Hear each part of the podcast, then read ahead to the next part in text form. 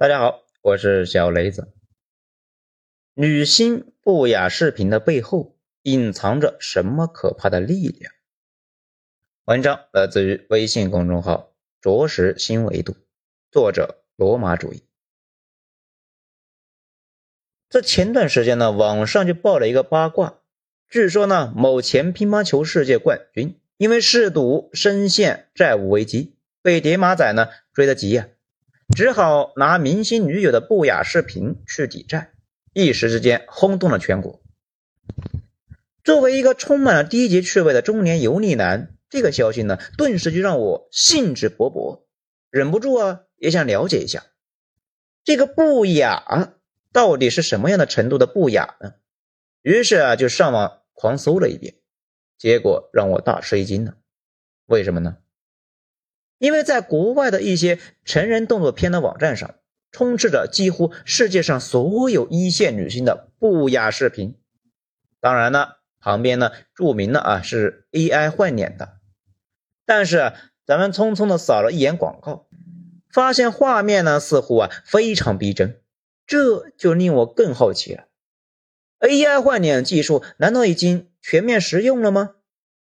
冒着泄露个人隐私的风险，咱们忍不住呢，用信用卡购买了一个老同志喜欢的某个女明星的视频啊，点进去看了一下，直接就把我震撼了。AI 技术的进展呢，已经远远超出了我们普通人的想象，有多夸张呢？虽然咱们明明知道这是 AI 换脸的结果，但是呢，咱们几乎呢还是看不出任何破绽。女星。这表情呢，自然的吓死人呢。配音那更是几乎是一模一样。如果不告诉我这是假的，我绝对不可能认为这是假的。这个就让我想起了在一年多前，咱们曾经看过一部非常精彩的科幻片，英国 BBC 出品的《真相捕捉》。这里面呢，就讲的就是视频造假的事情。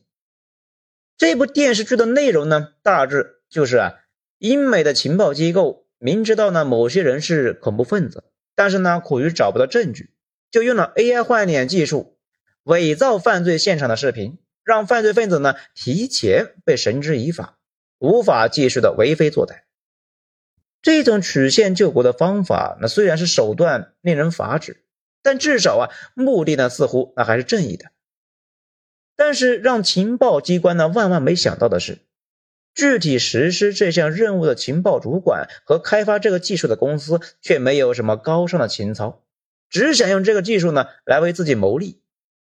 他们居然把它用在了英国的国内政治上，通过伪造政治人物的假视频影响官员的任免，最终让英国政府只能够选择他们想要的人，做他们想要的决策。一年前咱们看这部剧的时候，是把它当成一个科幻片来看的。可是，一年之后，当我在网上看见那些真假难辨的女星的视频的时候，我突然发现，有图有真相的时代已经到此结束。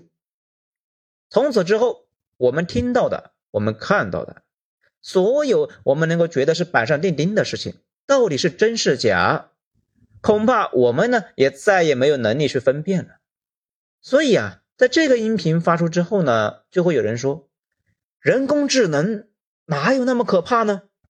离实用还远得很呢。你是不是科幻片看多了？呵呵，咱们现在就负责任的告诉大家，任何人如果有能力呢，到外网上去看一看，他们就会发现，这个世界早已经是天翻地覆。谁都不知道这一点，那只不过是因为呢，他被困死在井底之内，深陷在信息茧房里。人工智能到底有多强大？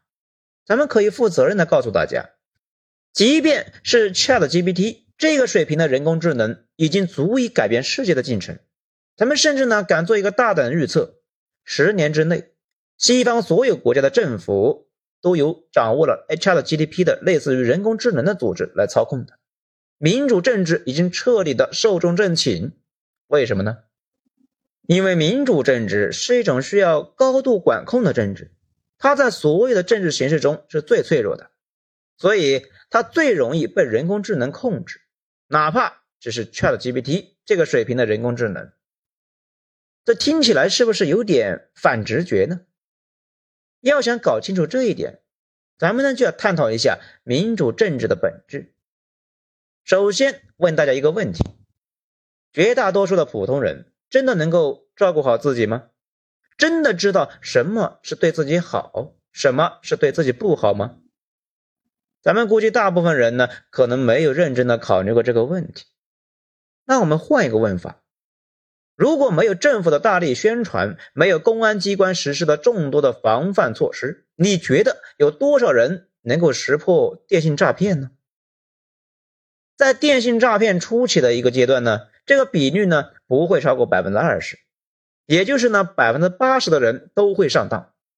这个数据呢会不会让你有点震惊呢？所以，为什么会有几十万的中国人跑到东南亚去从事这个灰色产业？因为普通人太好骗了。咱们再问大家一个问题：你们知道国内最暴利的是哪个行业吗？是互联网？是金融行业？还是高科技制造业呢？其实都不是。中国最赚钱的行业，那就是诈骗老年人。这个呢，被打扮成保健品的行业，每年有几千亿的规模，毛利率呢一般在百分之九十五以上。正规一点的啊，就像是曾经的某白金，打着保健品之名，靠着铺天盖地的广告呢，收割大家的智商税。那个做科技做的走投无路的名人，一到了这个领域呢，马上那就咸鱼翻身了。可见普通人的智商多么给力啊！不过这个方式呢，已经有点老套了。现在流行的是无数的骗子用小恩小惠去吸引老年人，组织他们去免费旅游、免费吃喝，最后呢召集他们开会，用夸张的宣传和早已设计好的洗脑套路呢，让老年人掏空腰包。咱们认识一个人呢，就是从事这个行业的。据他说啊，每次活动能够捂住钱包的老年人不超过百分之一。基本上就等于没有啊！咱们再问大家一个问题：如果一种诈骗方式早已经是路人皆知，那么还会有人上当吗？最近呢，成都的老某养又发生了兑换危机。不久之前，还有一个智某堂也发生了暴雷，又有几十万人很可能是倾家荡产。这种高息集资的小把戏，按理说那就是傻子也该知道了。可是为什么还是有这么多人飞蛾扑火呢？民主政治的根基，那就是基于一个假设，就是呢，人人都非常理智和智慧，知道选谁啊对自己是最好的。但这是事实吗？当然不是，大部分人那都是又蠢又好骗。让一群连自己的生活都照顾不好的人去考虑呢？思考国家大政，投票选择合适的领导人，难道这不是一个最大的笑话？讲到这里呢，可能就会忍不住啊，马上就要反驳啊，就说不是有那么多民主的国家都成功了吗？啊，哪有你说的那么不堪呢？没错，但是一个国家要想把民主搞成功，其实要有很多严格的先决条件的。要能够对选民实施非常严格的约束，才有可能成功。首先，必须呢教育水平那极其发达，从小就给大家灌输什么是好的政治，什么是不好的政治。只有把大家脑袋呢洗的是锃亮，写出来条件反射来，这样的投票才不会跑偏。这是对选民的第一层约束。其次，要有强大的宗教力量。大部分人的头上呢，都得戴着道德的紧箍咒，这是对选民的第二层约束。而在所有条件中最重要的一条，就是所有的媒体一定要弘扬主流价值观，把精英的想法呢灌输给普通国民，让国民只能够按照精英给出的选择来做选择。这是对选民的第三层约束，也是民主成功的关键。理解了这一点，你就能够理解为什么每一次发生媒体革命、民主政治呢？那都是会打摆子的。你看一下，漂亮国呢，在六七十年代实现了电视直播，老百姓第一次啊就可以通过屏幕达到了亲临现场的效果，结果就引发了民权运动和反战运动，引发了一次民主危机。所以到了伊拉克战争和海湾战争期间，漂亮国的电视直播内容呢都受到了军方的严格的审查，理由是害怕老百姓不能够做出正确的解读，各大电视台呢只能够播放政府同意的播放的内容。互联网兴起之后，脸书和推特呢，给了特朗普这样的一个民粹主义的发言的机会，导致了以希拉里为代表的建制派第一次失去了政权。所以，漂亮国的互联网媒体马上呢又开始严格的自我审查，直接对特朗普和他的重要支持者进行了封号。那他们为什么要这么做呢？因为大部分老百姓呢就是一群蠢货。这个话政治虽然不正确，但是呢，其实是一个事实。所以，一个国家要想披好民主的外衣，只能够给普通老百姓呢虚假的掌控感，但绝不能够让他们真正的有掌控感。所以，能不能够通过媒体来收窄老百姓的选择权，是民主政治能不能够良好运行的关键。理解了这一点，咱们就能够理解。漂亮国政府为什么要对 TikTok 呢大动干戈了？因为抖音的那套算法呢，简直就是民粹主义的大温床，会再次破坏漂亮国对媒体的掌控。比如不久之前，漂亮国一辆装载化学品的列车脱轨，各大主流媒体原来是不准备报道的，这为什么呢？因为漂亮国的主流新闻界呢，已经达成了一个共识，就是。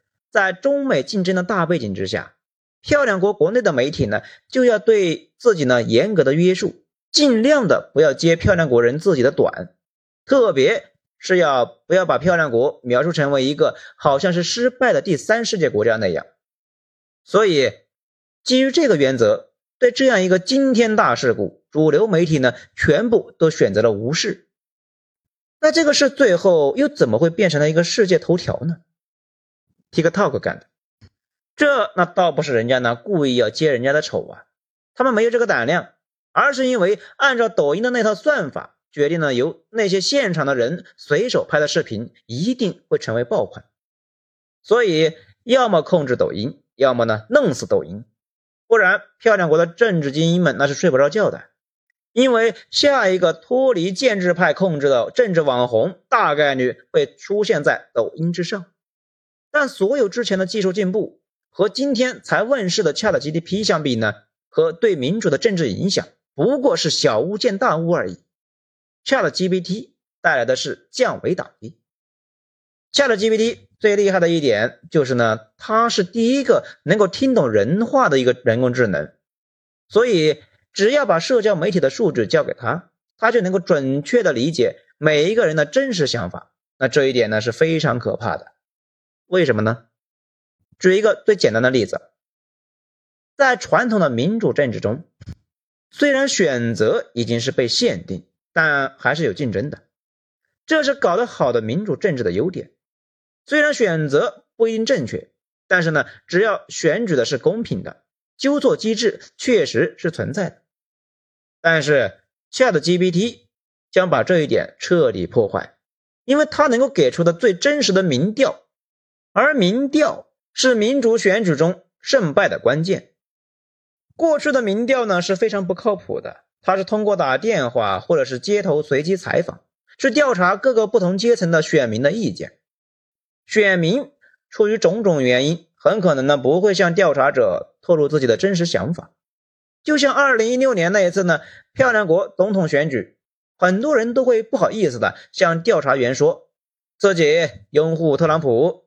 那样显得自己啊太低端了，这就好像自己呢是一个失败的红脖子白人一样，所以大家都在说假话，这就造成了希拉里的民调呢一路高涨，让他的选举团队啊盲目乐观，最后意外的输给了特朗普。但是下了 GPT 不需要搞民主调查，只要把社交媒体的数据给他，他马上就能够了解每一个人的真实想法。选举人那就可以呢，准确的了解自己每一个举动的得失，掌握选民的真实反应，在不断的试错中找出自己呢最佳策略，最终一定会赢得选举。更何况，ChatGPT 是可以很好的和人聊天的，它完全可以假装成一个人，说你最喜欢听的话，慢慢的呢成为你的好朋友，最后来影响你的政治选择。只要算力允许，那他呢完全可以成为所有人的好朋友。所以，当人工智能能够听懂人话，并且能够和人聊天的那一刻起，只要他的设计者愿意，就一定能够把他培养成一个全世界最大的骗子，轻松的控制绝大多数人的政治偏好、投资选择、生活方式，甚至决定他们的生死存亡。千万不要高估我们的人类。全世界最杰出的围棋选手李世石和柯洁，在人工智能阿尔法狗面前照样是一筹莫展，而绝大多数庸庸碌碌的普通人，甚至连一般的电信诈骗都对付不了，又怎么可能摆脱得了人工智能的操控呢？民主政治的所有防火墙，在 ChatGPT 面前，再加上 AI 换脸技术，根本就不堪一击。咱们作为一个外行，一眼呢就能够看出 ChatGPT 在政治上的巨大威力。那些真正的行家恐怕早就开始谋篇画局了。这些人就是未来的神。整个西方的民主政治，从人工智能能够听懂人话的那一刻开始，就已经是永远的寿终正寝。未来整个西方的政治将要全部推倒重来。当然。这不是明天就会发生的事情，也不是明年就会发生的事情，但一定是这个十年之内会发生的事。唯一让我们察觉不到的，就是呢，哪怕它已经发生了，我们这些凡夫俗子依然还活在浑浑噩噩的梦中。人工智能到了现在，就好像古人呢已经发现了马能够拉车，人能够骑马。发现了把硝石、硫磺和木炭呢混合在一起能够爆炸一样，人类已经再次来到历史的十字路口。